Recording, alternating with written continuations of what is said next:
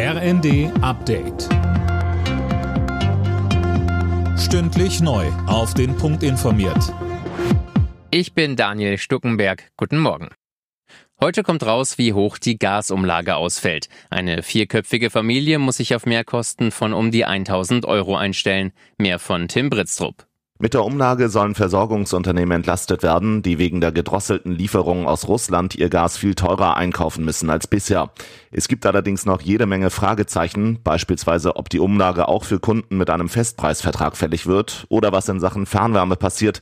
Die stammt zwar in der Regel überwiegend aus Gaskraftwerken, aber eben nicht nur. Wie das auseinandergerechnet werden soll, unklar. Die deutschen Gasspeicher sind zwar mittlerweile zu 75 Prozent gefüllt, es gibt aber weiterhin viel zu tun.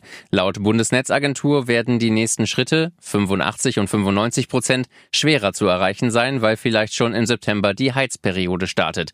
Der Präsident der Bundesnetzagentur Klaus Müller im ersten. Ohne weitere Einsparungen werden wir den Winter nicht gut durchstehen, aber Speichern hilft als Puffer und kann uns notfalls auch über ein paar Wochen hinweg retten. Es ist ein ganz wichtiger Schritt, aber reicht alleine nicht aus.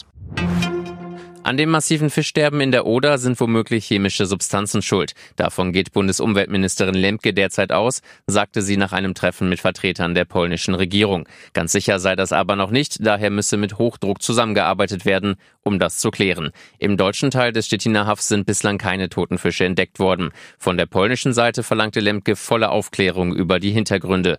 Polen hatte anfangs keine Informationen weitergegeben.